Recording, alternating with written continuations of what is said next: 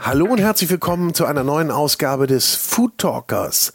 Mein Name ist Boris Rogosch und in diesem Podcast spreche ich mit Menschen, die etwas vom Kochen, Essen und von guten Lebensmitteln verstehen.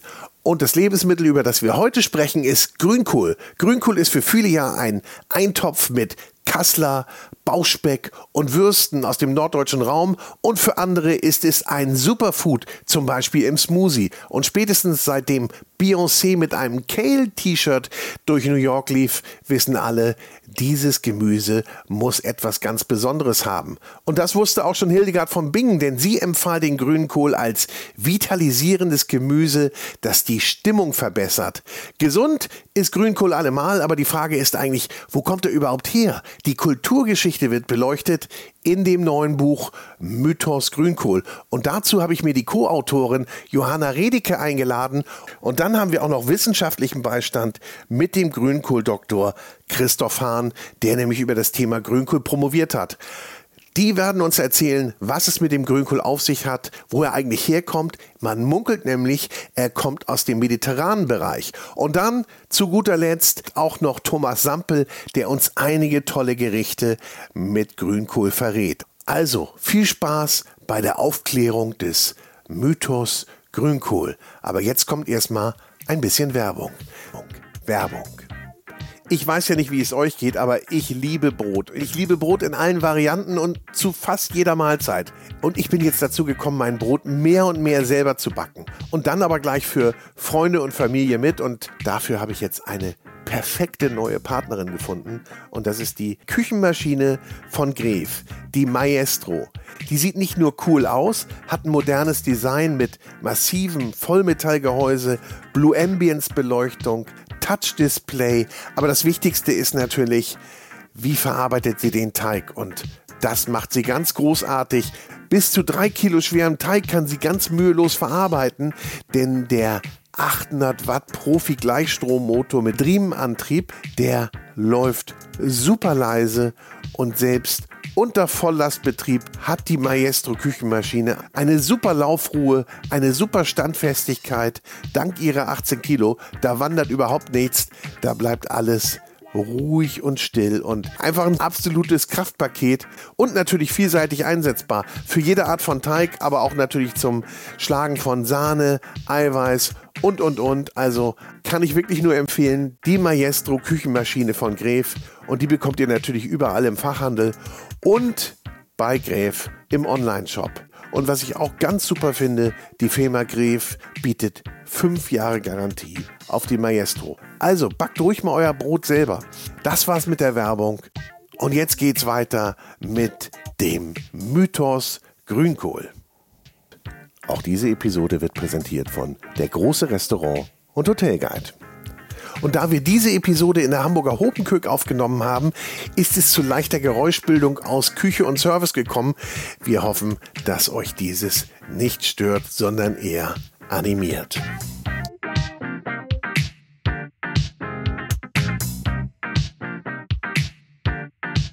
So, herzlich willkommen zu einem neuen Food Talker Podcast. Heute ein ganz ernstes Thema. Es geht um Grünkohl. Oh ja. So ernst ist es aber dann, glaube ich, doch nicht, oder? Nö. Oder war es ernst in der Entstehung des Buches Mythos Grünkohl? Liebe Johanna Redeke, du hast es ja geschrieben zusammen mit Jens Mecklenburg. Korrekt. Mhm. Ja. Erstmal herzlich willkommen. Hallo. Und Dr. Grünkohl auch dabei. Wir machen nichts mehr ohne wissenschaftlichen Beistand. Christoph Hahn, grüß dich, mein Lieber. Hallo, grüß dich. Ja. Dafür bin ich gerne hier. Ihr habt euer Buch vorgestellt, Mythos Grünkohl. Und äh, wo Mhm. isst man überall Grünkohl? Es ist keine nordische, norddeutsche Sache. Nee, da müssen die äh, Norddeutschen stark sein, denn äh, Grünkohl ist doch sehr international. Also der wurde das erste Mal vor über 2000 Jahren von griechischen Philosophen erwähnt als äh, gesunder, bekömmlicher, wohlschmeckender Kohl. Und im Römischen Reich gab es da diesen einen Senator zum Beispiel, Cato den Älteren, der in wahre Lobeshymnen ausgebrochen ist, was den Kohl angeht. Nicht nur, dass er gut schmeckt, er heilt auch jedes Gebrechen wie Ohrenschmerzen, ähm, ist darmfördernd, also aktivitätsfördernd und soll auch gegen ausufernde Trinkgelage helfen, also gegen die Auswirkungen davon. Ich wollte gerade Also sagen. eigentlich ein, ja. ein Allheilmittel, was man auf jeden Fall zu sich nehmen sollte. Der Grünkohl hat also den Landwirten im Römischen Reich wirklich schon zu äh, Wohlstand und Ansehen äh, gebracht. Und ja, von dort hat er sich eigentlich auf den Weg gemacht, ist in ganz Europa vertreten, ging nach ähm, Russland, ist in den USA. Äh, wir haben sogar Grünkohlarten in ähm, Afrika gefunden. In Äthiopien wird ein Gericht gegessen namens Gomen Wot, das auch in, mit einer Grünkohlart zubereitet wird. Ähm, also ein wirklich starkes Thema. Ähm, jeder bereitet es zu, jeder mag es. Also ja, sehr international. Sogar die Japaner. Also wir haben eine japanische mhm. Grünkohlsorte. Kraus, wie wir sie erkennen, grün und kraus, aber angeblich aus Japan. Wie auch immer sie dahin gekommen sein mag. Ja, Wahnsinn. Ja. Und mhm. der, der Ursprung, also gibt es denn, wie ist denn das wissenschaftlich? Gibt es da einen Ursprung oder gibt es da immer mehrere Ursprünge? Das ist immer so schwierig zu rekonstruieren. Also es gibt sicherlich mehrere Ursprünge, aber man kann sagen, dass so der mediterrane Ursprung ähm, wohl für Grünkohl gelten kann. Und daraus hat es sich dann entwickelt, einerseits durch Zucht von Wildkohl, Sorten Wildkohlpflanzen durch den Menschen, teilweise aber auch durch spontane Mutationen. Also plötzlich wuchs im Garten eine Pflanze, die war krauser als vorher, hatte krausere Blätter, als man es eigentlich kannte. Fanden die Menschen attraktiv, haben damit dann weiter gezüchtet. Und ja, so hat sich dann bis heute dann unser krauser Grünkohl entwickelt und dann, wie du gerade sagtest, ähm, nach, ähm, in die ganzen Länder, nach Nordeuropa vor allem, Deutschland ähm, mhm. ausgebreitet. Wo wird denn heute am meisten Grünkohl angebaut? Innerhalb Deutschlands? Ja, oder? überhaupt. Also, also in Deutschland ist äh, NRW das Bundesland mit der größten Ach. Anbaufläche, was interessant ist, weil man NRW, glaube ich, von den norddeutschen Bundesländern ja. am wenigsten eigentlich mit Grünkohl assoziieren würde. Aber da werden tatsächlich 500 Hektar angebaut. Im Vergleich in Schleswig-Holstein sind es nur 30. Ja. Ach, ich hätte jetzt gesagt Schleswig-Holstein, Niedersachsen mhm. also und Niedersachsen, dann lange nichts. Genau, Niedersachsen ist knapp hinter NRW, mhm. aber das äh, erstaunt mich auch jedes Mal, wenn ich die Zahlen sehe. Tatsächlich, NRW ist tatsächlich meistens vor Niedersachsen, genau. Das erstaunt mich immer wieder, wenn ich diese Zahlen sehe. Das ist tatsächlich, man würde NRW, äh, man würde Niedersachsen halt vermuten, aber tatsächlich das eigentlich gar nicht so für Grünkohl bekannte NRW baut mehr an und so eben auch Schleswig-Holstein relativ abgeschlagen und auch alle anderen. Und im Süden gar nicht. Mm, also im Süden ist es, äh, wird es kaum angebaut kaum. und wird auch kaum gegessen. Das geht dann erst wieder richtig weit südlich los. Also in Italien äh, gibt es nach wie vor schöne Rezepte. Da ist dann eher der. Palmkohl, äh, der da angebaut wird. Der ist auch nicht frosthart und da geht es dann wieder weiter. Aber in Süddeutschland ist eher so ein bisschen. Ja. Nun gibt es ja auch unterschiedliche Namen dafür. Ne? Also äh, Braunkohl ist doch auch Grünkohl. Gen genau, Braunkohl ist Grünkohl. Ähm, das habe ich vorhin, als wir über diese Rezepte und wie man wo ist, äh, schon gedacht. Genau, in Oldenburg auf jeden Fall Grünkohl. Mhm. Geht man noch weiter südlich Richtung Bremen, im Bremer Raum ist es eher Braunkohl, meint aber das Gleiche. Das ähm, hat eher so den Ursprung, dass man früher im Bremer Raum tatsächlich eher rötliche Sorten verwendet mhm. hat.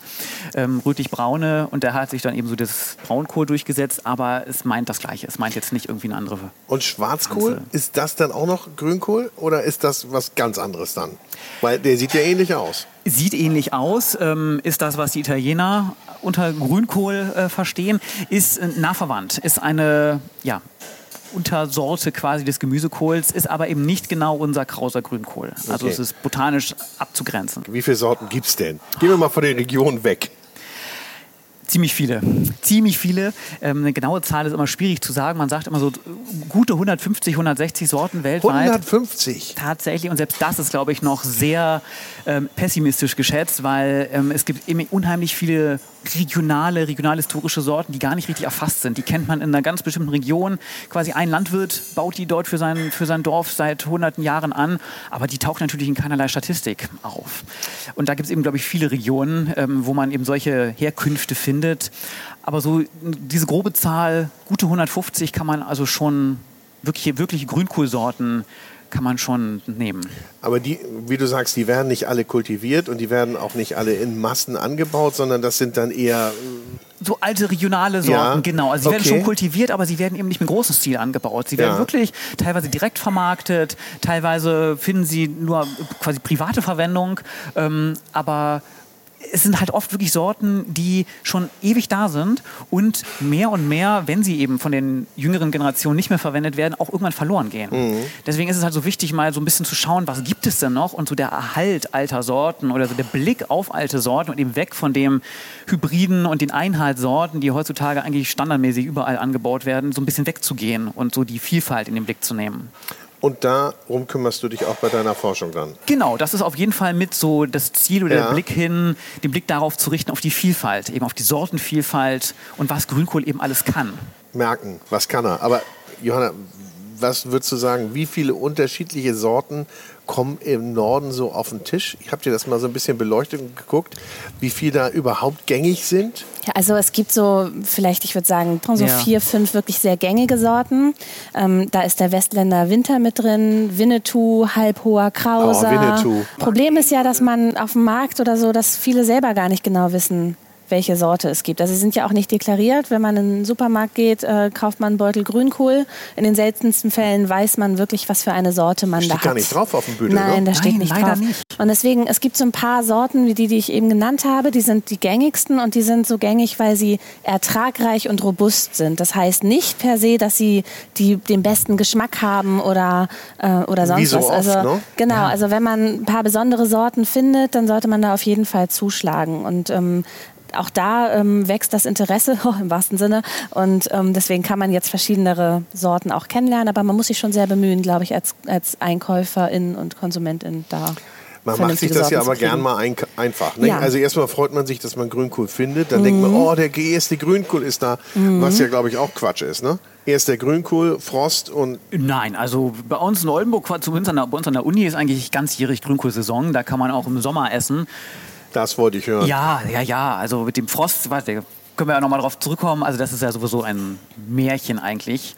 Beziehungsweise eigentlich so ein, eher so ein Datum ähm, aus alter Zeit. Äh, man brauchte was zu wissen, wann kann ich Grünkohl ernten. Und da war immer so ein Datum, wenn es richtig kalt war, wenn es gefroren hat draußen, jetzt ist es soweit.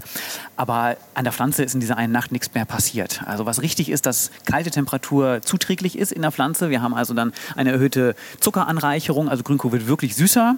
Haben wir in Oldenburg auch mal in einer wissenschaftlichen Studie uns angeschaut. Hat bisher auch noch keiner gemacht. Wir können jetzt wirklich belegen, haben Daten dafür, ja, tatsächlich, da werden Zucker gebildet und können auch sagen, was die Zucker in der Pflanze machen. Warum macht Grünkohl das? Er will sich vor dem Frost schützen, vor Zellschäden durch Frost, also durch Frostschäden, Kälteschäden. So. Das macht Grünkohl aber bereits alles unter 10 Grad. Also bei einstelligen Plusgraden fängt er damit an. Wenn Grünkohl damit erst anfangen würde in der Nacht, bevor es das erstmal friert, dann wäre das viel zu spät. Dann hätte er, würde er schon Schäden erleiden. Also Deswegen fängt er also viel früher an, Herbst, wenn es anfängt, kalt zu werden. Da haben wir ja schon mal was ganz Großes aufgedeckt, ne? Weil ich glaube, in den meisten Familien ist das noch so manifestiert. nee, Absolut, der hatte ja. noch keinen Frost und, und dann ab irgendwie so ab Ende Februar, März, da isst man auch gar kein Grünkohl mehr, nicht? Ja. So traditionellerweise, da ist das dann auch vorbei. Genau, genau. Spätestens mit, mit Ostern rum. Kurz vor Ostern, März, so, da ist vorbei. Ja. Tatsächlich. Habt ihr eigentlich festgestellt bei eurer Recherche, ob man alles essen kann vom Grünkohl? Kann man eigentlich auch die, der hat doch noch Blüten, ne? Kann Ja. man auch die Blüten essen? Ja. Also erstmal bin ich ja schon begeistert, dass du überhaupt darauf zu sprechen kommst, dass Grünkohl blüht. Ich Das bin ja nur ein Hobbykoch. Ja gut, aber der muss sich ja auch irgendwie vermehren, oder nicht? Ja, ja, ja, aber wenn man das so den vielen Menschen sagt, wie Grünkohl blüht, und habe ich gar nicht so drüber nachgedacht. Aber ja, genau. Lässt man ihn überwintern, lässt man die Pflanze stehen, erntet sie nicht ganz ab, dann April, Mai be, ähm, belohnt er mit einem ganz, ganz großen gelben Blütenstand. Das ist überhaupt eine total gute Insektenweide. Also äh, Vielfalt, Insektenvielfalt äh, tut man da auf jeden Fall seinem Garten was Gutes. Und auch diese Blüten kann man essen, ähnlich wie Brokkoli. Es ist, ist ja die gleiche Pflanzenfamilie, die gleiche Gattung. Da kann man also ähnlich wie die Brokkoli sind ja auch ähm, Blütenstände. Ja. Ähm, so kann man auch die Blüten beim Kann man Grünkohl stehen essen. lassen. Ja, stehen lassen und dann kann man in Salat tun zum Beispiel oder, oder blanchieren, dünsten. Wunderbar. Und natürlich auch die ganz jungen Blätter ernten. Ja. Die sind dann, Hervorragend Ja. für Smoothies oder auch im Salat. Da. Das ist ja noch dieses Mhm. Phänomen, da, da, da wollte, wollte ich jetzt mal ganz schön mit euch zelebrieren. Also irgendwann kam das ja rüber geschwappt. Nicht? Wir springen jetzt mal über einen großen Teich. Irgendjemand äh, hat da den Grünkohl entdeckt, wie eine Kale, ne? Genau. Kale. Äh, Hat man, wie, weiß man, wie das kam? Wer das entdeckt hat? Wer, wer gesagt hat, ey, das Zeug muss jetzt in Smoothie und das müssen dann auch unsere Celebrities dann ü, ü, ü Ja, zeigen? also es wird so ein bisschen gesagt, dass es da ähm, eine Frau in Amerika gab, die im Marketing arbeitet, die auch im Marketing, also PR-Firmen in, ähm, in New York und London unterhält. Ähm, das ist Frau Sinclair und angeblich hat sie mit einem Guerilla-Marketing angefangen, um äh, Kale bekannt zu machen und ist wohl durch äh, die hippen Innenviertel ähm, New Yorks gelaufen und hat überall einfach Kale auf die Karten mit Kreide geschrieben, die Ach. draußen hingen in den Restaurants. Aber, ach so, auf die Restaurants? Genau, also das ist, das ist Aber so die ein bisschen, nix. das ist, Die da sind wir auch, Kale. exakt. Da sind wir also auch wieder in dem Bereich, warum das Buch Mythos Grünkohl heißt. Aber so oder so, es ging irgendwann los, es hat sich verselbstständigt, das ganze Grünkohl-Thema, das Kale-Thema in den USA. Ähm, dann wurde ganz fleißig geputzt, mas massiert, blanchiert, ähm, frittiert, püriert und manchmal auch resigniert. Aber auf jeden Fall ähm, ging es dann los in der äh, fitten Hipster-Küche und ähm, das schwappte dann ganz zögerlich auch zu uns zurück. Und da haben wir Norddeutschen dann, glaube ich, erstmals gelernt, dass ähm, Grünkohl seine Daseinsberechtigung nicht nur halb tot gekocht neben einer ähm, Kochwurst hat. Und das geht eigentlich gar nicht. Ne? Wenn du dir das vorstellst, in einem frischen Drink, in einem gesunden Drink und dann hast du da das, ja, wie lang kocht so ein Grünkohl idealerweise? Ich meine, beim zweiten, dritten Aufwärmen ist er eigentlich erst richtig gut. Also er hat dann schon zwei, drei Stunden Kochen hinter sich, locker. Ja. Ist, glaube ich, nichts mehr drin dann an. Nicht mehr viel. wertvollen Stoffen. Nein, Nicht mehr so muss man viel, dran nein. glauben. Ne? Im Smoothie natürlich, aber das konnten wir uns echt nicht vorstellen. Ne? Mhm. Wenn ich dann den Grünkohl sehe und dazu eigentlich den Bauchspeck vielleicht Ja. und dann auf der anderen Seite ähm, so ein Smoothie. Mhm. was packt man denn? Ich meine, was packt man denn da rein? Habt, In ein Smoothie. ja, habt ihr ein Smoothie-Rezept mit im Ja, Buch? natürlich. Mhm. Mit, ja, sicher.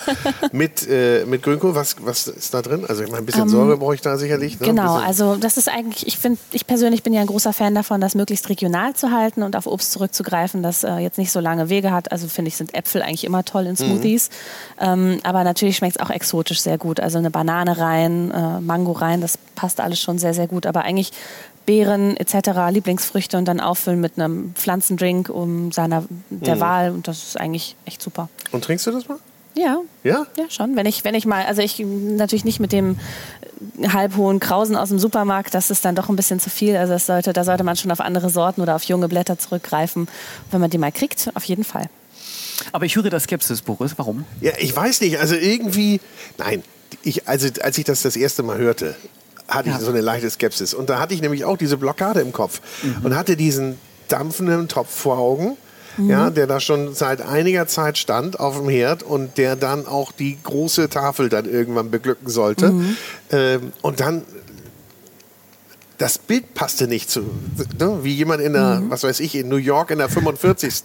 mit einem Ja. Smoothie rumläuft. Ja, ja. So, das passte irgendwie nicht zusammen. Mittlerweile, ja, okay. Aber das Tolle ist ja, dass einfach das, die geschmackliche Vielfalt so immens ist von Grünkohl. Wir haben einfach diesen, diese klassischen Sorten, die so einen sehr kohligen Geschmack haben, die wir auch hier in Norddeutschland dann viel, viele nehmen. Und dann haben wir aber Sorten, die ganz, ganz mild und süßlich schmecken. Und ähm, teilweise auch ein bisschen herb einfach vom Geschmack. Und da ist einfach dementsprechend auch die Art und Weise, wie man diesen Kohl zubereiten kann, genauso vielfältig wie, wie Sorten, die es gibt. Also das macht es ja auch so spannend und so berichtenswert. Genau, man muss ihn eben jetzt nicht mehr ewig kochen, Genau. um irgendwie Geschmack zu haben, sondern man kann, es eignet sich durch die Sortenvielfalt eben auch zum Rohverzehr, Salat, nur ein bisschen blanchieren. Sogar in Nachtisch kann man. Desserts, ne? Ja. Ja, habe ich auch gehört. Tatsächlich. Ich habe ja durch das Buch schon durchgeblättert. Mhm. Ist ja jetzt gerade erst rausgekommen. Aber äh, wie, äh, hast du da mal so ein paar Eckpfeiler, was da so reinkommen würde? Also ähm, man kann, das haben wir jetzt hier nicht drin, weil äh, fehlende Erprobung, aber man kann sehr, sehr gut damit süß backen. Wir haben stattdessen ein herzhaftes äh, Rezept für Muffins mit dabei. Okay, ja, das aber kann wir ich mir haben, vorstellen. Aber zum Beispiel im Eis, wir haben ein Eisrezept mit drin, Oh. wo Grünkohl mit Ja? reinkommt. Das hat natürlich auch eine tolle Farbe. Und ähm, denkt daran, gerade aus dem Oldenburger Raum, es gibt ja sogar Pralinen mit Grünkohl. Oh ja, aber irgendwann ist auch Schluss, Na, oder? hast du sie denn schon probiert? Nee, gut. Ich nehme alles zurück. Ich meine, ich, es gibt ja sogar Austern als Dessert. Ja, jetzt guckt ihr, ne? Ja, ist, das Ja. hatte ich auch noch nicht. Austern und Grünkohl. Das ist, glaube ich, nochmal. Na gut, das können wir ja machen. So, ein, so eine. Schön knusprig frittierte Grünkohlchip Ja. obendrauf. Okay, so das sind ja sowieso die, das ist ja so ein bisschen, was so vor ein paar Jahren dann auch durch die Mhm. Hochküchen kam oder vor einiger Zeit, nicht, dass man so mit so Grünkohlchips arbeitet, wie man mit allen möglichen Mhm. Gemüsechips arbeitet, die übrigens super sind, finde ich. So, ein- so ein Grünkohlchips, vielleicht ein bisschen fettig manchmal, aber äh, habe Thomas Sampel gebeten, mir gleich noch ein Rezept dafür zu geben. Ist aber easy, ne? Kann jeder. Mhm. Ja, ich habe mir jetzt extra eine Heißluftfritteuse gekauft, damit ich öfter Grünkohlchips machen kann, als ich es bisher gemacht habe. Und ist es gut mit einer Heißluftfritteuse? Ja, also Grünkohlsaison fängt ja jetzt erst an, deswegen habe ich andere Sachen da drin frittiert. Ja, aber funktioniert das richtig gut? Funktioniert hervorragend. Ja. ja. Das Geht einfach auch sehr viel schneller noch als Ja. im Ofen. Also, ja. Okay, und stinkt nicht, ne? Nee. Riecht überhaupt nicht. Nö, geht ja sehr, sehr schnell, dass das einfach alles sehr knusprig wird. Christoph, wie ist es bei euch im Institut? Sagst du Institut? Ja. Ja. Da wird nicht nur geforscht, sondern da wird auch gefuttert. Da wird durchaus auch gefuttert, da wird auch gekocht. Aber wir futtern jetzt mal. Wir haben Ja. hier ja zwei da. Das ist schon recht kraus, ne? Das ist so der typisch Krause, genau. Einmal in der Grünform, wie ihn, glaube ich, jeder erkennen würde. Wer ist das jetzt? Ähm, Das ist die Lerchenzunge. sollte die Lärchenzunge sein, Okay, genau. dann ich reiß mir mal was ab. Der ist jetzt schön weich auch. Mhm. Oder ist der nur, weil er, weil er länger liegt oder, oder ist der Also klar, eh weich? ja, der liegt jetzt schon ein bisschen, der ist schon ein bisschen nicht mehr ganz knackig frisch. Das ist so, weil du sagst, ein bisschen weich, aber es ist auch per se gar keine Sorte, die jetzt besonders ledrig ist. Also die kann man gut, gut Ja, roh die- essen. Die kann man ja so. Total. Also ich beiß da jetzt schon mal rein. Also die Lerchenzunge ist ja generell auch eine recht milde Sorte Ja. von den Ja. hier ansässigen. Und ähm, deswegen gerade, wenn man Rezepte nachkochen möchte, die aus dem italienischen Raum kommen, wo ja auch ein etwas milderer Kohl genommen wird und man jetzt keinen Schwarzkohl etc. nehmen möchte, dann eignet sich zum Beispiel die Lerchenzunge auch ganz Was gut. würdest du jetzt damit machen? Spontan? Also ähm, jetzt gerade würde ich da, glaube ich, eine Ribollita draus machen. Also das ist eine äh, toskanische Bauernsuppe. Und da kann ich mir das sehr, sehr gut drin vorstellen. Mit weißen Bohnen und Ah, ähm, die kenne ich sogar. Mhm. ja, da kommt Ah. eigentlich Cavolo Nero rein. Ja, Genau, Ja, der der, toskanische Sch- Schwarzkohl, Richtig. aber würde hiermit auch hervorragend Der funktionieren. ist ein bisschen fester von der Struktur, ne? Der Cabolo Nero. der ist Ja. ein bisschen fester, aber geschmacklich deutlich milder, süßlicher. Aber der Genau. ist doch relativ mild hier. Ja, aber im Vergleich Aber schon würde, noch kohlig. Aber er hat das Kohlige, ja? Genau. Genau. Und der andere würde schon, da würdest du mehr Süße, mehr, mehr Milde schmecken. Ja. Vielleicht so ein bisschen Richtung Mangold gehend, obwohl ich nicht, na, Ja, von der, von der Struktur her so ein bisschen. Geschmacklich weiß ich nicht. Der Strunk ist aber nicht verwertbar, ne? Oder gibt es dafür auch Ideen? Also es gibt Leute, die ihn, glaube ich, auskochen tatsächlich. oder einlegen, pickeln. Oder das habe ich auch schon ein- gehört. Ah, das ist eine gute Stimmt. Idee. Ja. Also so im Sinne von Genau. No Waste ist das natürlich Ja, eine ganz exakt. gute Nummer. Aber eigentlich zum Kochen oder zum so klassisch zubereiten würde man ihn rausnehmen. Und jetzt haben wir hier den sehr schönen Violetten. Ja, schön, ne? Der ist wirklich toll. Das dürfte so eine Sorte wie es gibt Red Boar zum Beispiel, steckt das Wort? Red, Red Boar. Also Red Boar. da steht das Rot quasi schon drin. Das, ich weiß nicht, ob es die jetzt wirklich ist, aber Da merkt man schon, es ist deutlich fester vom Blatt. hm, hast du recht. Und, Bester auch- vom Blatt. mm, und geschmacklich? Schmeckt erdig. Und im ersten Anbiss eine ganz leichte Säure. Ja. Ja. Und auch definitiv einfach ähm, ja, herber oder ja, strenger Herb, herber, ne? Genau. im Geschmack Würde als die. Lerchenzunge. Also damit würde ich jetzt eher was Klassisches kochen. Obwohl ich jetzt noch nie äh, zum Beispiel mit einer roten Sorte so ein ganz klassisches Grünkohlgericht gekocht Mhm. habe, weil ich glaube, da landen wir dann wieder beim Braunkohl, so von der Optik. Bin ich Ja. mir nicht sicher. Obwohl es gibt Also- ja auch rote Sorten, die das komplett verlieren, wenn man sie kocht. Genau, ne? die meisten tatsächlich. Die, also ob, ob komplett, aber sie werden halt so bräunlich. Sie bleiben leider nicht so schön knackig rot, wie wir sie jetzt hier auf dem Tisch haben. Bleiben sie tatsächlich nicht. Und wenn ich das jetzt hier mal kurz gebraten nehme, ne? Wenn ich das, Ja. ich ziehe es jetzt mal einfach vom Strunk ab. Wir haben ja hier gleich eine Küche, vielleicht können wir die gleich entern. Und ich würde das jetzt hier so als kurz gebratenes nehmen, als Bett für einen schönen Fisch. Zum Beispiel oder Süßkartoffelmus. Oder Süßkartoffelmus, genau. Also das könnte man ja wunderbar machen. Dann braucht der ja nicht lange. Nein, genau. Also ein Blanchieren reicht. Also wie lange war, weiß ich nicht, aber nicht auf keinen Fall bitte jetzt stundenlang kochen. Weil Also dann, die meisten Sorten kann man wirklich einmal blanchieren, so drei, vier Ja. Minuten und dann weiter Oh, ich habe verarbeiten. gerade noch mal Sand. Oh, das ist immer das Problem, oh ja. ne? Also das Bei ist Grünkohl? natürlich, wenn man, äh, wenn man Grünkohl frisch kauft, dann empfiehlt es sich gerade bei den krausen Sorten wirklich nochmal richtig ordentlich zu waschen. das stimmt. Aber Egal, eure Empfehlung auf jeden macht. Fall immer frisch, nicht Ja. aus der Dose. Und was mache ich, wenn ich jetzt irgendwo in, keine Ahnung, Straubing, warum sage ich Straubing? Egal, ich wohne in Straubing wohne, Sehr weit weg aus von Norddeutschland, ja? dass ich jetzt Mhm. keinen frischen Grünkohl kriege. Ich kriege vielleicht noch nicht mal eine Dose. Oder Mhm. ich meine, ich kriege ja nicht mal gefrorene. Was würde ich dann machen? Gibt es Dosen, die man kaufen könnte? Oder sagt ihr No-Go? Also in, ich denke mal, Dose also verliert es einfach sehr und man ist ja einfach auch sehr, sehr eingeschränkt mit dem, was man daraus machen kann. Also das ist meistens es ja auch schon, ja schon fertig genau, es gekocht ist ist quasi klein schon. gehäckselt, es Mhm. ist gekocht, das heißt, es eignet sich so oder so schon nur für das klassische Gericht. Dann lieber TK, weil da Genau. kann man dann zum Beispiel auch noch einen Smoothie mitmachen, wenn man das möchte. Mhm. Also da ist man noch ein bisschen flexibler, aber das ist man bei, bei äh, einer Dose natürlich auf gar keinen Fall.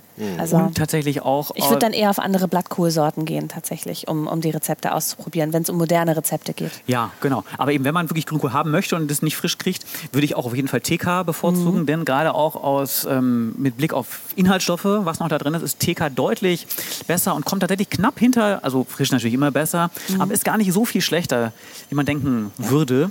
Ähm, da gibt es Untersuchungen, die das mal geschaut haben, weil es eben wirklich ja ganz frisch, ne, wird ja geerntet, dann schockgefrostet und kommt Ja. direkt so in die ins Tiefkühl und so in den, in den, zum Verbraucher letztlich. Also das ist auf jeden Fall eine Alternative, wenn man jetzt gar nichts frisch hat. Dann kann man das also auch guten Gewissens machen. Du hast es gerade gesagt, Inhaltsstoffe. Was kann der denn jetzt wirklich? Also Vitamin C. Ja. Auf jeden Fall. Ne? Dann haben wir vorhin gesagt, dass der äh, verdauungsfördernd ist Mhm. und angeblich gut gegen Ohrenschmerzen, obwohl ich jetzt nicht genau, also wahrscheinlich, wenn man einen Sud Also- davon sich ins Ohr füllt. Ja, das würde ich jetzt vielleicht auch nicht selber ausprobieren wollen. Nein, ich habe also so weit ging meine Forschung fürs Buch dann auch nicht. ihr müsst da, aber ich finde, man muss an die Grenzen gehen, wenn man so Eigentlich etwas schon. macht. Ja? Wenn man, wenn man forscht. Grünkohl ist ein ernstes Thema, da sind wir wieder. Ja, da, da, das, stimmt. das stimmt. Wir können ja mal gucken, wenn es einen Bestseller wird, es einen Teil 2 gibt. Dafür kann man dann ja nochmal solche Auf Mythen ausprobieren tatsächlich. Nee, aber ganz interessant, äh, Vitamin C, vielleicht bleiben wir da mal. Die meisten Zuhörerinnen und Zuhörer denken ja wahrscheinlich bei Vitamin C erstmal an so Zitrone, Zitrusfrüchte, als hier, das ist ähm, Vitamin C-Power schlechthin. Grünkohl hat teilweise zehnmal mehr als eine Zitrone. Das ist also viel, viel besser und Nochmal. Also Zehnmal de- mehr. als- Deutlich mehr, genau. Es kommt natürlich immer auf die Sorte an. Und die Zitrone wächst hier nicht. Und die, das ist richtig, genau. Die Zitrone wächst ja noch nicht mal. Also hat wirklich, wirklich viel mehr und ist viel besser als man, äh, als die meisten Vitamin C-Versorger, die man so vor Augen hat. Nee, aber neben Vitamin C ähm, ist es natürlich auch ein Lieferant für ganz viel anderes, für Magnesium, für Ballaststoffe, für Eisen. Ich glaube, Proteine hat er auch ganz gut. Proteine hat er auch ganz gut. Ich weiß die Zahl gerade nicht mehr im Vergleich zur Vollmilch, aber ist auf jeden Fall äh, schon, schon ganz ordentlich. Also kann man nicht viel falsch machen einfach, einfach mit dem Grünkohl. Definitiv.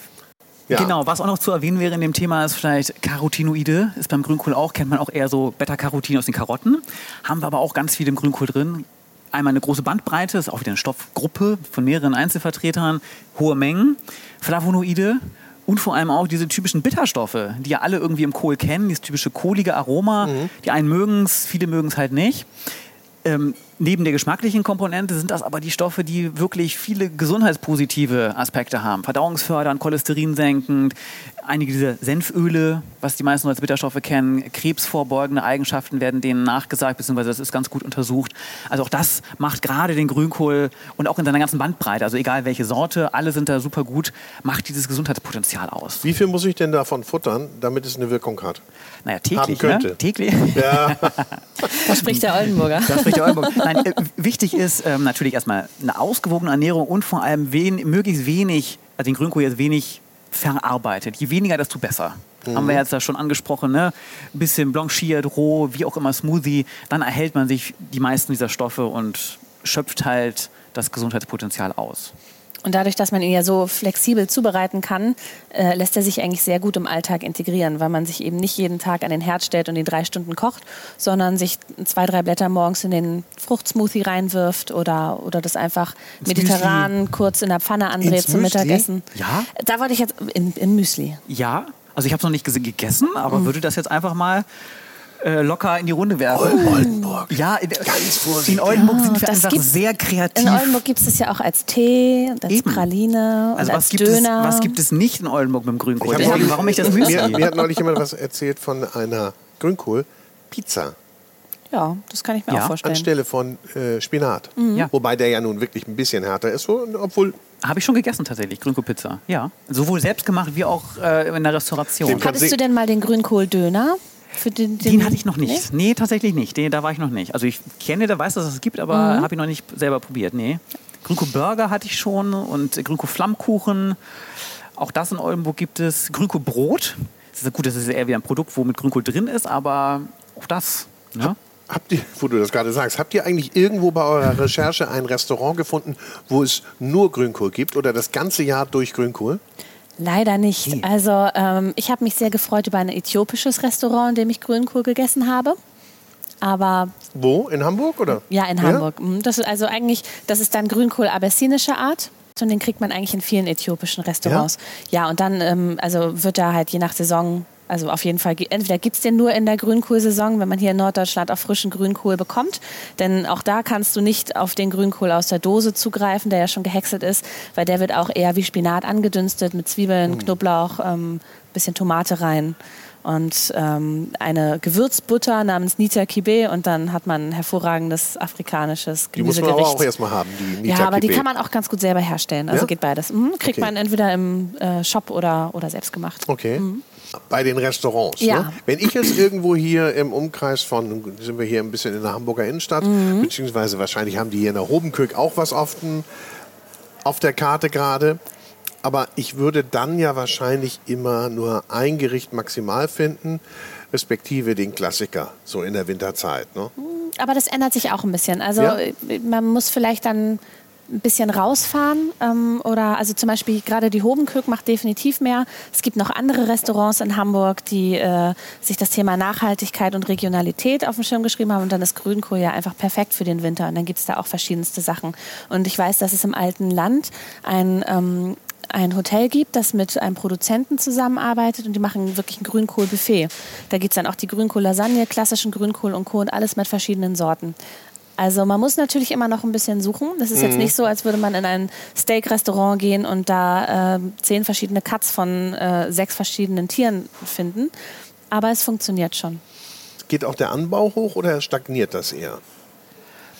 Also ich glaube, es gab einen kleinen Peak, nachdem äh, Beyoncé ihr Kale-Shirt getragen hat und Ah, das hier rüberkam. Ähm, nein, aber es ist halt einfach ein Dauerbrenner. Und ähm, zum Beispiel sagen 86, das ist eine Zahl, die ich rein zufällig gefunden habe, 86 Prozent der BremerInnen zählen Grünkohl zu ihrem Lieblingsgemüse. 86. 86, das ist eine echt stolze Summe. Das ist wirklich viel. Und deswegen ist der äh, Grünkohlanbau hier hoch, aber es, jetzt, es ist auch mehr geworden, nachdem äh, der Kale-Trend kam und das eben auch äh, die gesunde, junge, fitte Küche für sich entdeckt hat.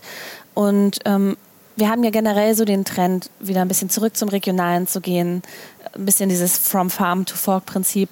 Und ähm, das ist ja eine sehr wünschenswerte Sache und da passt nichts so gut rein wie Grünkohl im Winter. Neben Beeten etc. Also einfach, was Wintergemüse angeht, bringt es uns einfach perfekt durch den Winter. Es bringt uns ähm, in unsere Heimatküche, aber eben auch, ähm, heißt nicht, dass wir jetzt nur Schweinebacke und äh, Holsteiner Küche essen müssen, sondern wir können damit auch ganz international kochen, wie wir es ja gerne möchten. Naja, wie wir eben gesagt haben, ne? also nicht Mhm. nur das Alibi, um viel Fleisch zu essen und um Fett Mhm. exakt. zu sich nehmen zu können oder um ein Schnäpschen trinken zu dürfen oder Mhm. eins mehr, weil das gehört ja auch eng zusammen. Ne? Was bewirkt eigentlich der Schnaps beim, beim, beim fetten Essen?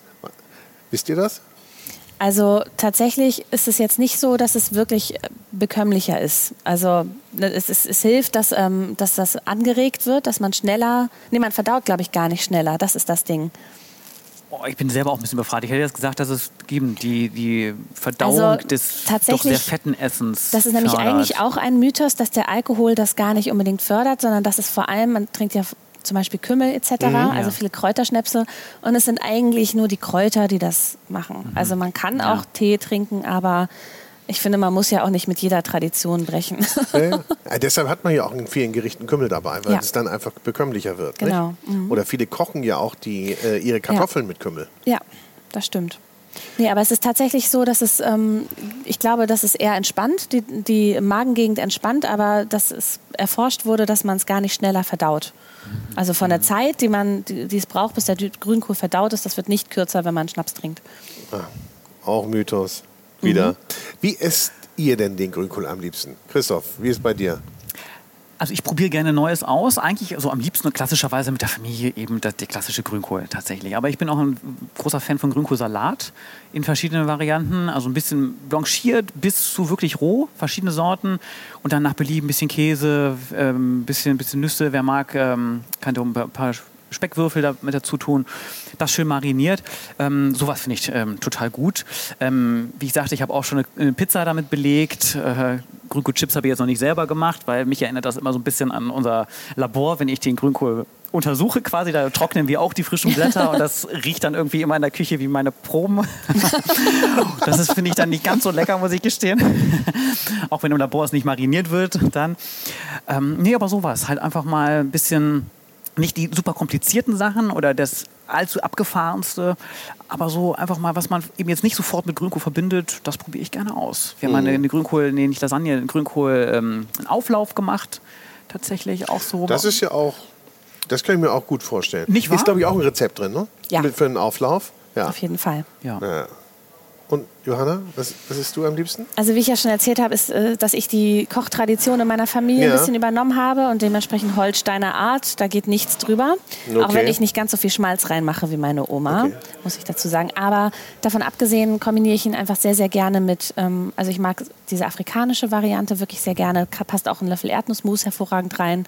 Ähm, oder auch, was ich jetzt mal ausprobieren werde, ist, wie milde Sorten im Curry schmecken. Das finde ich auch spannend. Ja. Also das ist, äh, steht bei mir jetzt auf der Liste. Das Curry ist dann auch mit Kokosmilch oder äh, Ja. sowohl als auch, ne? Kann Ja. man es ja machen. Ja, Genau. finde ich auch spannend. Aber die Frage ist ja, was machen wir denn mit jemandem, der jetzt aus dem Süden Deutschlands vielleicht kommt und sagt, Grünkohl, das sieht ja ehrlich gesagt aus wie schon mal konsumiert. Ja? Dann sagt man Oder- auf jeden Fall, es kommt auf die inneren Werte an, wie auch beim Lapskaus. Also da hat ja die norddeutsche Küche eigentlich relativ viele ähm, andere Gerichte, auf die man verweisen kann, die auch nicht so hübsch aussehen, aber doch sehr gut schmecken. Man muss einem eine Chance geben wahrscheinlich. Ne? Mhm. Man muss alles mal probieren und äh, ansonsten äh, zumindest einmal. auf jeden Fall. Und kurz gebraten etc. ist das ja auch kein Vergleich. Das ist dann ja nicht pampig, nicht gehäckselt. Stimmt. Äh, es gibt ja auch wunderhübsche Blätter, die traumhaft gezackt sind, ähm, was dann eher so Richtung Federkohl geht. Ja. Ähm, also das ist ja... Oder unterschiedliche Färbungen einfach Genau. der krausen Sorten, Ja. von rot über bläulich bis hin zu verschiedenen Grüntönen, hellgrün, Ja. dunkelgrün. Wir haben eine Sorte, die ist panaschiert, die ist also grün mit den weißen Färbungen, die dann auch je kälter es wird, sich mehr ausprägen. Also Ja. Grünkohl ist durchaus auch was für den Ziergarten, für den Vorgarten, ins Blumenbeet, ins Staudenbeet rein. Geht Also auch. was ich jetzt nicht mehr akzeptiere, ist, wenn jemand sagt, Grünkohl mag ich nicht. Dann muss man nämlich wirklich fragen, welchen Grünkohl magst du denn nicht? Okay. Und welche Zubereitungsform Genau. magst du nicht? Okay. Und mit eurem Buch habt ihr natürlich einen Beitrag dazu geleistet, dass man sich damit auseinandersetzt. Und ihr habt natürlich, wie wir das ja eingangs schon sagten, erstmal auch rausgefunden, in welchen Regionen wird er eigentlich wie konsumiert. Was mir noch aufgefallen ist, ähm, was war da? War das Schottland, wo das eigentlich Tierfutter war? Ja. Primär? Also nicht nur die Schotten, also generell so auf den britischen Inseln wurde das oft als, äh, als Tierfutter angebaut, aber auch in Deutschland. Also gibt einen Grund, warum in manchen Gegenden das als Ziegenkohl bezeichnet wird, weil das waren dann hochstrunkige, hoch, also mit hohen, Hochstrunkig, ja. hochstrunkig wachsende Sorten und der Strunk wurde als Brennholz genommen oder auch als, an die Ziegen verfüttert. Also Als das ist Brennholz. ja, Ja, tatsächlich. Aber Ach so, ja. Der, tatsächlich der, ist es wie hoch wird der maximal? auch, also bis zu 1,80 würden- ja, teilweise Ja. sogar fast ja, zwei Meter. Also Man kann, unter, unter. Pal man kann unter lippischen Palmen Ja. wandern hier Nein. in Deutschland. Ja. Ist gar kein Problem. Ja. ja, den ja. muss man auch erstmal erkennen dann als solche. Ne? ja, genau. Und, und der kleinste, flachste? Wie? Der kleinste, der ist nur so ein paar, Zent- so vielleicht weiß ich nicht, 10 Zentimeter hoch, also wirklich so eher so bodendeckend. Bodendeckend, da ist halt nicht viel dran. Das ist dann so für den Single-Haushalt vielleicht eine Portion. Aber ist ja verrückt, wie sich das denn entwickelt hat. Deswegen, und das weiß halt eben kaum jemand. Man kennt halt so diese eine Man kennt den Einheitssorte, Beutel. qua- Man kennt den Beutel. Mhm. Leider ja. Das, was man im Supermarkt oder auf dem Wochenmarkt halt kriegt. Ähm, aber diese, was da doch alles möglich ist, das ist einfach unbekannt. Siehst du es ja auch selten auf dem Feld. Ne? Also selten mal, dass man bei euch, ja, Oldenburg ist anders, Nee, weiß aber ich. tatsächlich auch in Oldenburg ist es. Ähm, also ich, ich kann, kann gar nicht sagen, wo jetzt so im Oldenburg um rum rum, wo die großen Grünkohlfelder sind. Das ist tatsächlich gar nicht so plakativ, dass man jeder Oldenburger da jetzt dauernd dran vorbeifährt. Dann eher noch so in kleinen Privatgärten? Ja. wo man so sieht, dass da so Genau. eine Parzelle abgeteilt ist und da sind Ja. dann mal so zwei Reihen Ja, ja, Grünkohl. das Gemüsebeet, da, ja, ist der Grünkohl. Da Mhm. gibt es ja auch ein paar Leute, die sich das auf die Fahne geschrieben haben, diese Gärten zu besuchen und altes Saatgut zu bewahren und zu kultivieren, damit wir eben nicht nur noch drei Sorten in Norddeutschland anbauen, sondern eine große Bandbreite. Also, das, also es ist natürlich immer wichtig, ähm, möglichst viele Sorten zu haben, die vielleicht auch zu kreuzen ähm, oder auch einfach eine Robustheit zu schaffen ähm, gegen, gegen Krankheiten. Und ähm, deswegen ist es nie gut, äh, da nur auf eine Sorte oder so zu gehen. Mhm. Genau, also diese quasi Einheitsbrei oder immer nur auf ein, zwei Sorten zu setzen, das ist vermehrt eben oder hauptsächlich eben im kommerziellen Anbau. Da ist es eben, weil man da gibt es diese ein, zwei Sorten, die gut sind, die sind ertragreich, robust sind. Robust, die können gut geerntet werden. Der Landwirt ist im Prinzip sicher damit und äh, er braucht gar nichts anderes. Den Konsumenten schmeckt es auch, wobei die werden gar nicht gefragt in der Regel. ähm, aber der Trend ähm, sollte dahin gehen, eben darüber hinaus zu gehen, gerade für den Anbau beziehungsweise ähm, für, wenn es dann geht, darum geht, Direktvermarktung, kleinere mhm. Mengen, Wochenmarkt. Äh, ich, der Hofladen, der weiß, der kennt seine Kunden und die möchten eben auch mal eine zweite und dritte Grünkohlsorte. Ja. Da, und da ist eben, würde ich sagen, verstärkt auch der, tatsächlich die, ähm, der Trend dahin, mehr Sorten anzubauen. Also so ein bisschen die Vielfalt zu vergrößern, aber eben halt im kleinen und eher regionalen Stil. Mhm. Hat der denn besondere Ansprüche eigentlich an den Boden? So nee, eigentlich, eigentlich gar nicht. Also er ist total. Kann ich überall hin? Im Prinzip ja. Er ist relativ anspruchslos äh, an jedem Boden, jeder Standort. Worauf man achten sollte, ist eine gute Nährstoffversorgung. Grünkohl gilt als Starkzehrer, sprich, also er braucht ordentlich, während das, gerade wenn das Wachstum ordentlich. Er will ja viel weitergeben, dann muss er auch viel rausholen. Richtig, genau so muss man das sehen. Also darauf sollte man achten, dass da entweder der Boden schon mal gut vorbereitet ist äh, und auch während, der, während das Wachstum ordentlich nachgedüngt. Das kann alles sein, das kann Mist sein, das kann Kompost sein, was auch immer, organischer, mineralischer Dünger, egal. Hauptsache, Hauptsache Nährstoffe. Aber ansonsten, sonniger Standort ist gut, Boden durchlässig, aber im Grunde wächst er eigentlich über. Er wächst auch im, im größeren Topf auf dem Balkon. Gar kein Problem. Probieren oder? wir aus, oder? Auf ja, jeden Fall. Ja, ja. Also das ist äh, zu sagen, naja, ich habe nur einen kleinen Balkon, ich wohne, weiß nicht, in der, in, in der Großstadt, in der Innenstadt, ich habe nichts, ist eigentlich kein Argument. Also ein, zwei Pflanzen, Topf, Kübel, gar kein Problem, wächst. Wie viele Testpflanzen habt ihr bei euch? Oder habt ihr einen Test Test Acker. Wir haben im Prinzip einen Test Acker. Äh, es hat mir jemand gesagt, das ist doch hier euer Grünkohl-Garten. Ja. das finde ich eigentlich sehr schön, weil das trifft es ziemlich gut, weil wir haben eine, die Vielfalt eines Gartens, die optische, bunte Vielfalt trifft auch auf unser Grünkohlfeld, unseren Grünkohlgarten zu. Ähm, wir haben über 150 verschiedene Sorten von jeder Sorte so drei, vier, fünf Pflanzen. Johanna guckt mich an. Mhm. Respekt, Respekt. Ja, es ist definitiv ein Besuch wert. Also ihr seid alle nach Oldenburg eingeladen. Ähm, jeder kann man, kann, besichtigen? man kann ihn tatsächlich im Botanischen Garten in Oldenburg, kann die Öffentlichkeit ihn besichtigen, ein Im Ausschnitt Botanischen daraus. Garten, siehst du, die mhm. sind doch anders da. Ja, auf jeden Fall. Ich wollte jetzt gerade Johanna fragen, was war denn das Besondere, das ganz Besondere, das, was dir so am meisten hängen geblieben ist bei deiner Arbeit äh, am Buch. Äh, du hast ja einen Teil gemacht, ihr habt das, glaube ich, euch aufgeteilt. Jens Mecklenburg, den wir hier auch ja schon beim Food Talker kennen, hat, äh, welchen Part hat der übernommen? Ach, der hat äh, vor allem auch viel mit den verschiedenen Köchen kommuniziert ja. und äh, mit denen geschnackt und überlegt, welche Rezepte ganz gut passen und hat das mit denen, hat sozusagen da äh, die Rezeptevielfalt im Blick gehabt. Und ich habe mich viel um das Kulturhistorische gekümmert. Er war dann aber auch viel in Mecklenburg-Vorpommern unterwegs, so ja. thematisch. Und ähm, ja, ich habe dann auch äh, mich um die flüssigen Grünkohlbegleiter gekümmert. Das ist auch wichtig. Ne? Ja, also, da gibt es ja so ein paar Traditionsgetränke mhm. dazu. Ja. Und was war war das Spannendste für dich? So die spannendste Erkenntnisse, Erkenntnis oder das größte Aha-Erlebnis, wo du sagtest, boah, Jetzt weiß ja. ich, warum wir das auch gemacht haben. Wusstest du vorher schon, aber mhm. jetzt habe ich nochmal die Bestätigung. Also ich habe mich wahnsinnig über die ähm, Kreativität der ProduzentInnen gefreut, was man alles mit Grünkohl machen kann. Und ich bin selber auch ein sehr, sehr großer Gin-Fan. Und am meisten habe ich mich gefreut, als äh, dann die Probe eines Gins kam, der mit, Olden, mit, äh, mit ähm, Grünkohl destilliert ist. Ah. Und dann auch mit einem Rezept für einen Grünkohl-Smash. Und ähm, ja, also es ist, was sich einfach so durch diese Bucharbeit gezogen hat, ist eben, dass es dass Grünkohl so ein verbindendes Element ist. Also sei es, dass es Generationen verbindet, dass es irgendwo ja auch Kulturen miteinander verbindet, weil man sich dann eben mit jemandem aus Äthiopien über, über Grünkohl unterhalten kann. Und dass es Produkte miteinander verbindet, wie zum Beispiel Gin und Grünkohl. Und das Ergebnis einfach bis jetzt immer gut war. Und das ist einfach ähm, eine tolle Erkenntnis, die einem wirklich nur von dem Produkt begeistern kann. So. Ja, stimme ich voll zu. Also Komplett unterschätzt, also, ja. sagt ihr. Mythos Grünkohl.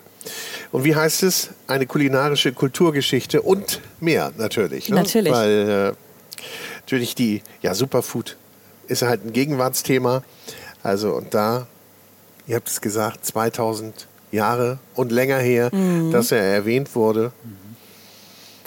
Wer lange kein Grünkohl gegessen hat, sollte das jetzt spätestens tun und natürlich auch in dieses wunderbare Buch reingucken und äh, eines der Rezepte ausprobieren.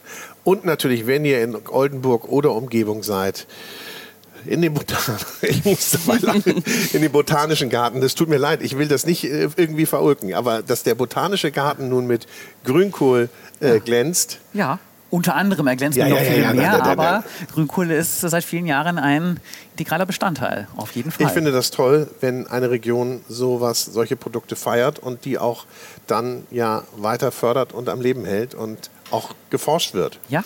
Und ich darf es nochmal sagen, Christoph ist der erste Grünkohl-Doktor Deutschlands. Oder überhaupt, ne? Weltweit? Naja, das, das weiß ich nicht. Zumindest äh, der vielfältigste Grünkohl-Doktor. Das hat es, glaube ich, so bisher noch nicht Dass ihr gegeben. den gefunden habt, Johanna. Ja, ne? das ist auf jeden Fall ein Glück fürs Buch und für uns natürlich auch. Ich sage herzlichen Dank. Ich danke dir. Wir danken, war schön, vielen Dank.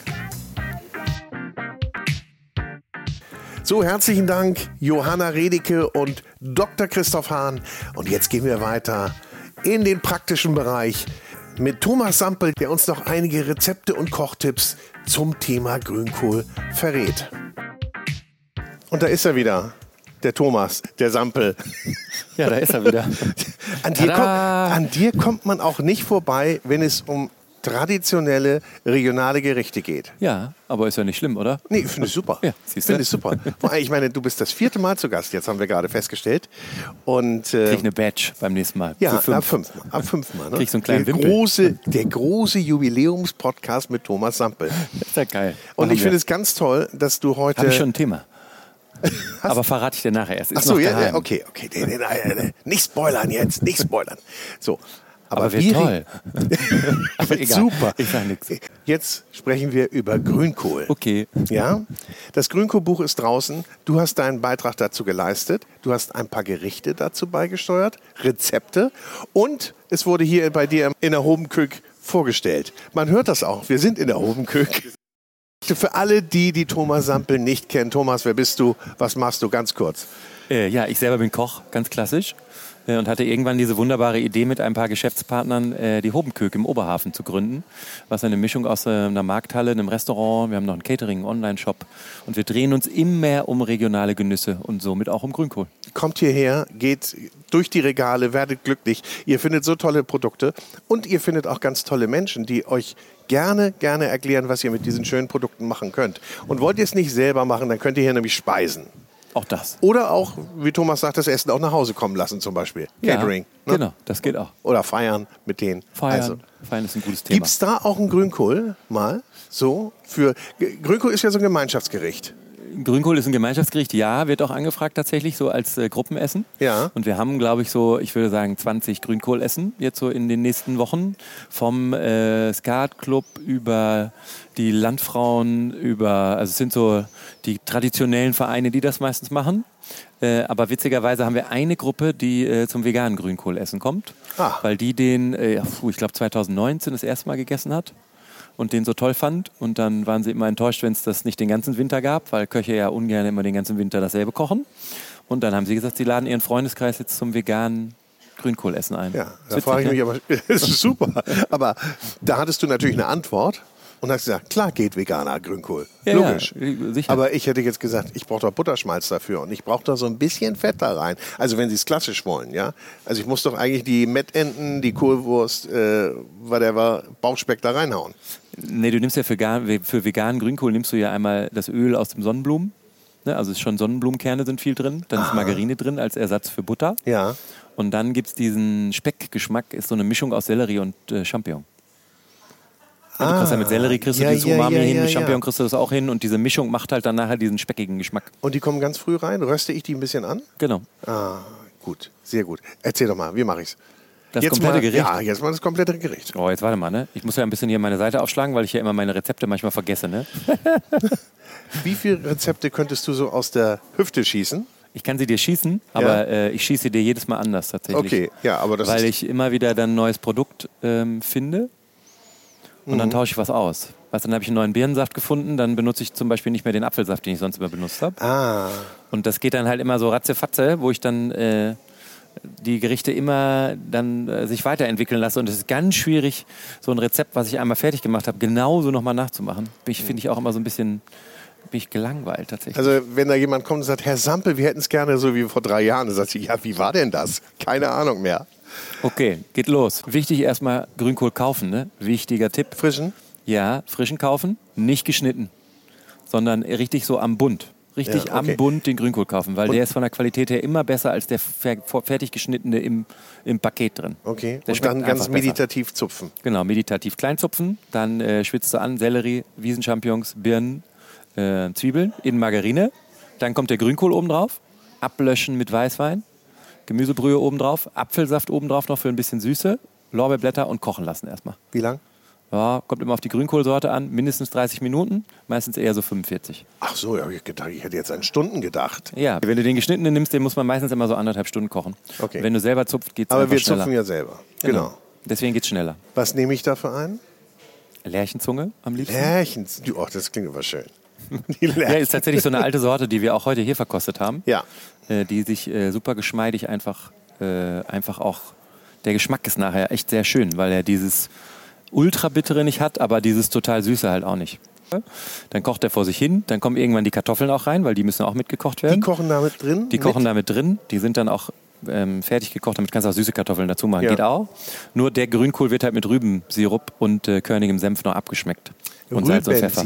Genau. Ja, Ne, Ich okay. bin ja immer so extrem norddeutsch. Ja, ja. Kein Zucker, Nee. deswegen immer Ersatzstoffe nehmen. Das heißt entweder Apfelsaft oder Rübensirup und damit schmeckt es einfach auch ein bisschen schöner. Wunderbar. Fettig, Mahlzeit. Ja, fertig mal. Und ja, aber und wenn die jetzt, die jetzt sagen, ich brauche ein Stück Fleisch dazu, Hier soll sie ihr Fleischstück kriegen, ist ja hier nicht irgendwie mit dem großen erhobenen Zeigefinger so, aber ich, also, ich kann dir das Feedback gerade mal so, was ich so selber mir eingesammelt habe, am Tische gerade einfach nochmal wiedergeben so. Ich koche vegetarisch und vegan immer so, dass man gar nicht versteht, dass man kein Fleisch isst. So, wenn du jetzt mit dem Kopf herangehst und sagst, hm, also wir haben ja auch schon veganen Grünkohl serviert und keiner hat gemerkt, dass es vegan ist. Und die Kellner haben es auch vergessen zu kommunizieren. Und äh, dann haben alle gegessen und alle haben gesagt, oh, lecker, lecker. Und dann haben diese Veganer das am Tisch nicht gegessen, weil sie gedacht haben, er ist normal gekocht. Also was heißt normal, aber halt mit Fleisch gekocht. Und dieses Produkt, das erkennst du einfach nicht, dass es einfach ohne ist. Und das könnt- ist immer das Ziel. Also wir kochen hier auch keine zwei Grünkohls. Ne? Wir kochen hier während der ganzen Saison immer, einen veganen Grünkohl. Und wenn wir den auf die Speisekarte setzen, mittags zum Beispiel als Grünkohl mit Pinkel und mit äh, Kassler, ne? dann kochen wir einfach Kassler und äh, Pinkel noch mal kurz im Kohl mit und schon ist fertig, weil alles so andere macht ich keinen das. Sinn. Ja. Warum soll man sich das kompliziert machen? Ja, ja. So einfach geht's, liebe Leute. Aber der Klassiker ist ja nur einer. Und ich meine, glaube ich, den Klassiker kennen alle Mhm. und futtern den auch immer und denken, das können sie auch nur im Winter essen. Mhm. Aber es gibt ja andere Zubereitungsmethoden. Das ganze Jahr eigentlich. Genau, man kann Grünkohl das ganze Jahr essen und wenn man die richtige Sorte nimmt, dann ist diese Märchengeschichte mit dem Frost auch nicht vorhanden. Ne, Also dieses mit dem Frost, das ist ja dafür da, dass die Bitterstoffe rausgehen und dass er süßer wird. Aber es gibt genug Grünkohlsorten, die sind von sich aus süß. Also die sind von sich aus nicht ganz so herb oder haben das Herbe, das Bittere mit dem Süßen in Kombination und deswegen kannst du immer das ganze Jahr über Grünkohl machen. Es gibt auch Sommersorten, so, aber äh, es ist na klar so, im Sommer will man ja nicht, im Sommer gehen generell in allen Gemüsen immer so die Bitterstoffe eher zurück, sondern man will immer dieses leichte ne, und irgendwie wenig, irgendwie eher Säure betont so, und im Winter ist eher so dieses Bittere, so, weil es einfach auch ganz schön ist, weil es auch für der Körper will das auch, ne? Der Körper braucht dieses Bittere auch, um einfach auch gesund zu bleiben, ne? So und wenn du viel Das Grünkohl, stimmt. Ne? Das hat, man hat wirklich dieses Gefühl, dass man das braucht. Ne? ja, man sucht das ja auch. ja.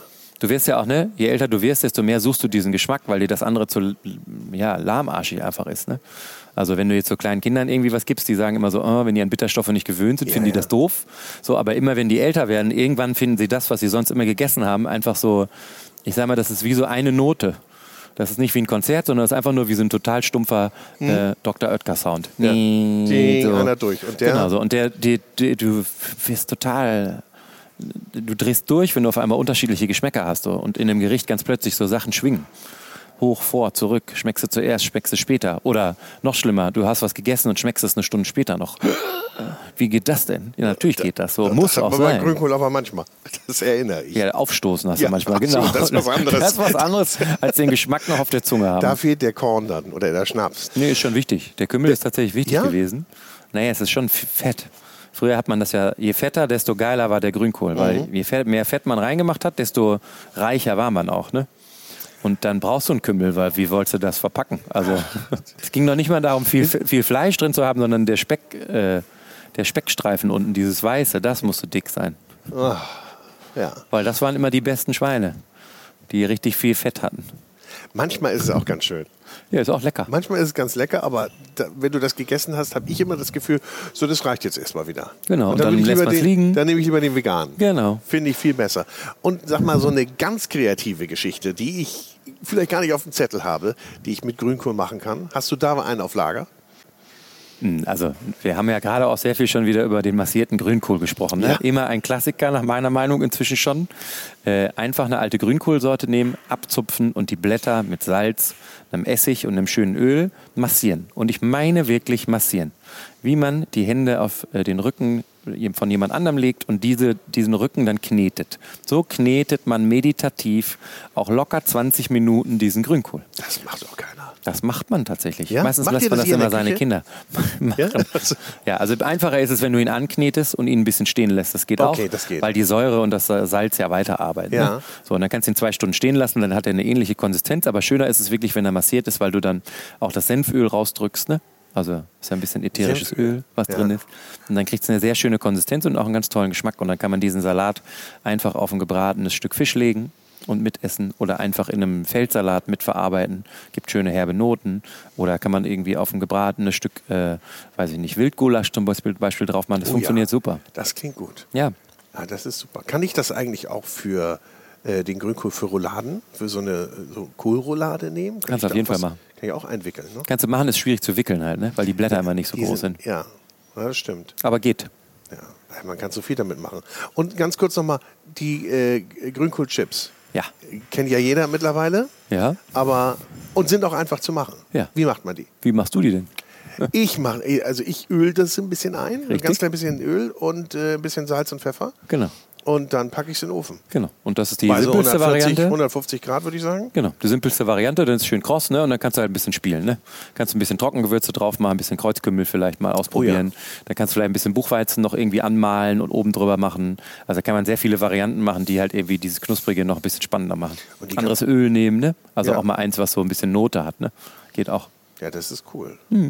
Ich mag die sehr gerne. Total. Finde ich, finde ich, ist auch ein super Ersatz. Ich habe nur manchmal, manchmal finde ich sie ein bisschen zu fettig. Die sind ein bisschen zu fettig und ne, Vitamin C ist tschüss. Also Ist ist, nichts raus. mehr? Nee. Ah, Das ist aber bei den Massierten zu ist er noch drin. Da ist alles ist drin. Vitamin C, da ist noch alles drin.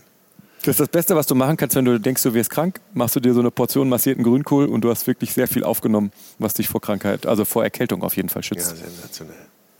Denkt man immer nicht, ne? Thomas, wie immer, lehrreich Sehr und schön. informativ und spannend und spaßig. Ja, und lecker hoffe ich auch. Das soll es sein. Gut. Dann Alles klar. Ich äh, Tschüss. sage Tschüss bis zur fünften Ausgabe mit Thomas Sampel hier beim Food Talker. Was es sein wird, wissen wir jetzt noch nicht. Ich weiß es. Ja, sag, sag Nö, mal. nö. Tschüss. Nö. Tschüss.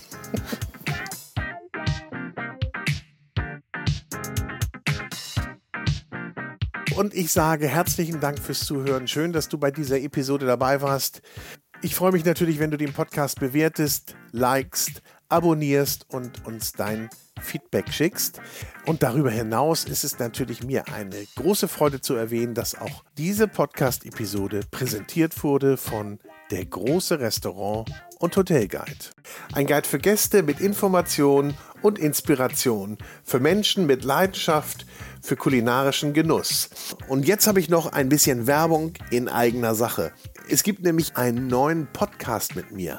Der heißt Vinyl und Wein. Und in diesem Podcast begrüße ich spannende Persönlichkeiten, die ihre Lieblingsplatten mitbringen und wir trinken dazu passende Weine.